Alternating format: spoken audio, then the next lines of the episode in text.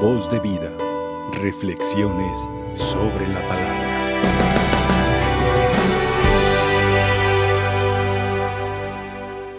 A la puerta y a la llave del reino de los cielos. A la puerta. La... Cristo es la puerta. Y Cristo, Él con su cruz, nos da la llave y nos indica que esa llave hay que estarla usando que no se oxiden. Vemos que ahora al celebrar, primero de mayo, Día del Trabajo, ¿por qué celebrar? Miren, gracias a Dios, el trabajo es una bendición. El trabajo bendice, el trabajo dignifica, el trabajo engrandece. Imaginemos que alguien que no quiere desde pequeño moverse, hacer nada, ni colaborar para la familia, ni para la sociedad, pues es un inútil, un inútil, un inservible. Entonces, por lo tanto, si tú y yo, mientras podamos hacer algo y los que podamos hacer, hay que hacerlo. ¿Qué significa ese trabajo? Esa acción humana que va en beneficio, beneficio de la persona y de la familia, que es bendito de Dios. Y se pone a San como patrono del trabajo. Por está su imagen, patrono del trabajo.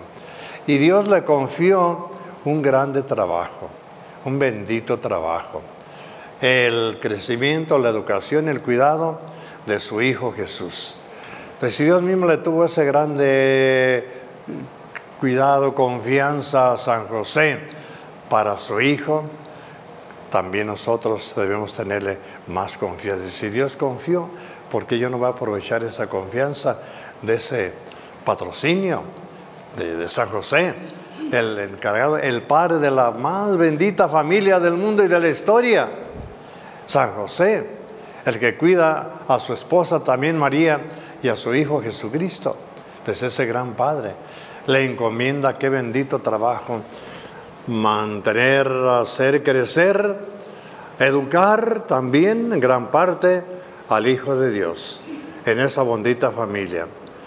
Juntamente con María, la bellísima esposa, purísima esposa, le consagra ese trabajo. Y qué trabajo tan dichoso.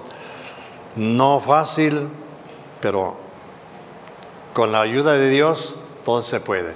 Imaginémonos que José, padre adoptivo, estuvo al pendiente de su hijo Jesús mientras crecía, mientras iba creciendo, iba siendo también San José, dijéramos, un pastor para él, era un pastor, un cuidado.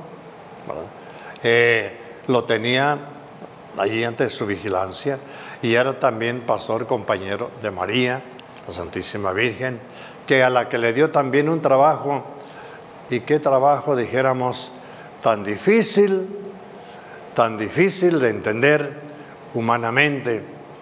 Imagínense cuando de aquel bendito matrimonio, que el ángel le llega a María diciéndole, dichosa, salve, llena, te tengo una tarea. ¿Qué? Va a ser la madre del, Señor.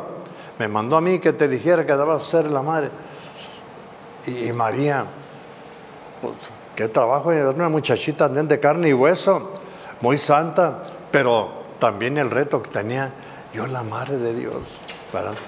Imaginémonos qué contraste, qué contraste tan del cielo hasta la tierra cuando aquella primera dama, Eva, que era puesta en el paraíso, que le dice, Satanás, come de los frutos tú no solamente vas a ser reina, vas a ser diosa. Dios no quiere competencia. Si tú comes de aquel fruto, vas a ser una diosa, saber todo el bien y el mal. Aquella mujer, Eva, come del fruto, creyendo y queriendo ser diosa, y no, pues no consiguió tal cosa. Al contrario, se vio menospreciada, deshecha, destruida. Imagínense cuando María, con su gran humildad y santidad, cuando el ángel le dice, vas a ser la madre de Dios, ella sí, a lo mejor humanamente hubiera dicho, ah, Eva no lo consiguió, sí, yo veo que sí iba a ser Dios, la madre de Dios. Yo sí que aquí apantallé al mundo entero. Y María, ¿cuál es la actitud que toma? No quería ser diosa. Sierva de Dios, esclava de Dios. No entiendo, Gabrielito, no entiendo ese mensaje, pero ¿cómo voy a ser yo la, madre de Dios, madre de mi Señor? No lo entiendo. Mira, el Dios me manda como diciendo, ¿aceptas o lo rechazas? Bueno, que no lo entiendo, pero yo soy esclava del Señor. Qué grito tan diferente al de Eva. Yo, el Satanás le dice, ser Dios, seré Dios y comeré de todos los frutos. Y el ángel le dice a María, ¿vas a ser la madre de Dios? No lo entiendo. Y eso sí, le dijo, no Satanás, un ángel, una voz verás venida del cielo. Ser la madre. Soy esclava. Yo no quiero ser diosa, ni puedo ser diosa, imposible de ser yo como mi Dios, pero sí puedo ser sierva del Señor. Sí puedo ayudarle y aquí estoy en lo que yo pueda y el Señor le encomienda esa gran tarea a María, esa gran tarea, ser madre, ser la cuidadora, ser la pastorcita de, cuidar al Hijo de Dios, al Hijo Jesús, y desde el nacimiento, que ya implicaba pues un grave problema para María. ¿Por qué? Porque en el tiempo de esas muchachitas que concebían sin estar casadas, o, casadas se metieron no, condenadas a morir a pedradas. Entonces María sin duda alguna, a ver, pensó en todo esto. ¿Y cómo va a ser esto? ¿Cómo va a ser? Yo no lo entiendo. El Espíritu del Señor te cubrirá con su sombra. Él te va a iluminar. Ah, bueno, yo confío plenamente, no lo entiendo, pero me doy en los brazos de mi Señor. Yo le creo, es mi Dios. Y desde aquel momento concibió por el Espíritu Santo al Hijo de Dios. Y desde, desde aquel momento concibió al Hijo de Dios, María también fue siendo la pastora de Cristo, la, la maestra de Cristo. Nos dice Lucas, eh, Jesús iba creciendo en sabiduría y santidad delante de Dios de los hombres. Entonces era todo un niño, era todo un niño que iba creciendo y que también María le iba enseñando la espiritualidad que María había recibido en el Antiguo Testamento, porque María vivió en el Antiguo y en el Nuevo Testamento. Entonces, María aprendió del Antiguo Testamento con la fe de Abraham, Isaac, Jacob, que había un Dios creador, un Dios grande, un Dios poderoso. Y María eso lo aprendió. Y eso María también lo fue enseñando a su hijo Jesús, aquel pequeñito. Mira, ¿qué le diría Dios es tu Padre?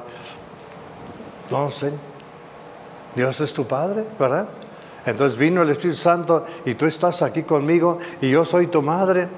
Y nos enseña a creer en, a creer en ese Dios omnipotente.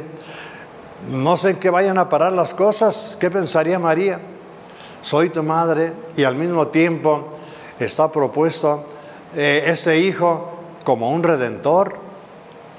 María ya pensaría sin duda alguna también en aquel momento de la crucifixión, de los ataques, porque ya había tenido, pues está en la persecución al, nacer, te quieren matar al niño.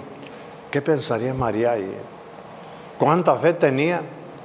Estoy seguro que María dice, pues a mi hijo, el, Padre nos va a cuidar, el Espíritu Santo que nos dio, dime, a dónde vamos a ir y le ilumina a José, toma a tu madre, toma a tu esposa y a la que va a tener ese hijo, llévalo a esconder a Egipto.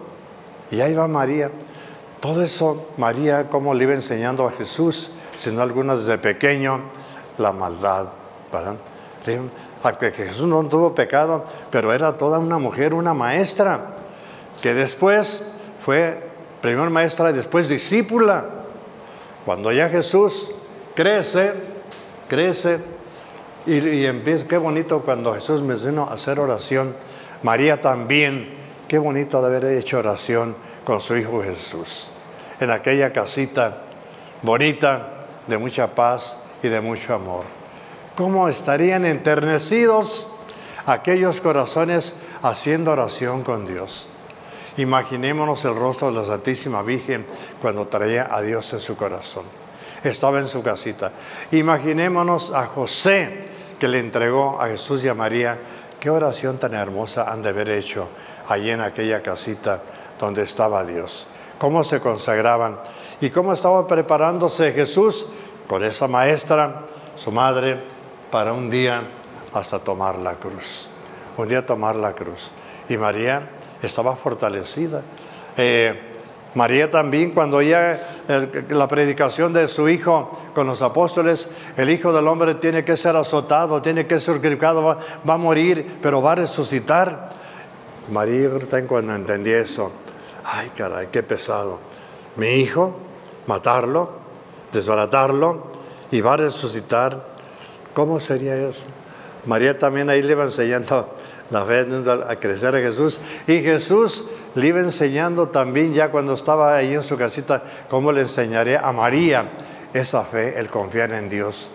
Cuando yo no he venido a ser sino la voluntad de mi Padre, también cómo le platicaría Jesús a María, ya se iba convirtiendo ahora en maestro. Ahora María era la discípula, ya no la maestra.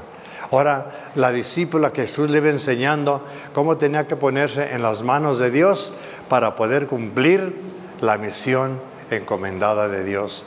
¿Y cuál sería el rostro de María? ¿Cuál sería su rostro, su sonrisa, su gusto de su corazón cuando Cristo, sin duda alguna, le iba revelando que iba a sufrir, que le iban a matar y que iba a morir por el género humano?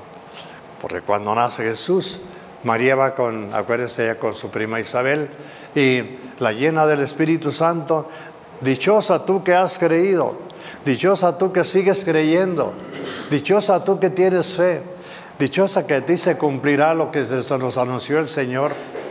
Bendita tú entre las mujeres, bendita tú. Que María, cuando entones el Magnificat tan hermoso, que, que también como que estalló el Espíritu Santo en ella, dichosa tú, el corazón de Dios que vino aquí a los pobres. María cuando canta en Magnífica, el, el, corazón de Dios, de mi Dios, el, el más poderoso, mi Creador, ha elegido a los pobres, ha elegido a los humildes, a los humildes de la tierra para hacerlos en los humildes en una iglesia en humildad. Los que quieran tener esa humildad van a tener al Espíritu Santo donde María sigue siendo nuestra maestra, sigue siendo nuestra maestra. ¿Cómo conseguir la santidad? Solamente con humildad, no con la soberbia. María dijo, no, María no quiso ser diosa. Claro que no iba a poder, pero no, no tenía la intención. Soy esclava. Tú y yo, mi hermano, ¿cuántas veces nos ha llevado Satanás a la tentación de ser dioses o semidioses? Aquí mi chicharrón truena aquí lo que yo digo, aquí lo que yo pienso, aquí lo que yo mando. La serpiente sigue queriéndonos aventar de cabeza de dioses o semidioses y diosas y no. La actitud de responderle a Dios en la voluntad de Dios es la actitud de María, la actitud humilde, la actitud sencilla. Soy esclava del Señor. Y como somos esclavos del Señor, María le encomienda ese gran trabajo, ir creciendo, atendiendo a su niño Jesús y con todas las atenciones de una mamá, con todas las atenciones de una mamá después de un adolescente, todas las atenciones de una mamá a un joven, atendiéndolo para cumplir la misión. Mis hermanos, el trabajo que tú y yo también tenemos, bendito trabajo, tienes un trabajo en tu casa, tienes un trabajo en tu familia. ¿Cómo lo haces? ¿Quieres realizarlo como diosa? O como esclava del Señor, como María. Como Eva, como Abraham, queremos ser como Dios, comeremos del, fruto y aquí yo mando y aquí yo digo y aquí mi chicharrón truena. Pobrecitos, truena la casa, truena el hogar, truena la familia. Pero cuando se diga, aquí Dios manda, aquí se hace la voluntad de Dios, entonces es cuando crece la familia, la familia de Dios, la familia de fe, la familia en amor, la familia de confianza, donde María también es reina, intercede por nosotros con los enfermitos, los ancianitos, los pobres, los desvalidos. Ahora, como una buena madre de Dios, que nos dejó Cristo también como madre nuestra al pie de la cruz. Madre, ahí tienes a tus hijos. Pobre de María, qué grande trabajo le encomendó. El trabajo duro con su hijo y luego después con tanto rebelde y grato que somos tú y yo. Y todavía tienes a tus hijos, pues María no se raja. Gracias Señor por esa labor eclesial, universal, de que todos son mis hijos, a todos los atiendo, pero contigo Jesús. Sin ti no Jesús, contigo. Y aquí estamos atendidos con Cristo en la mesa de la Eucaristía. Voz de vida, reflexiones sobre la palabra.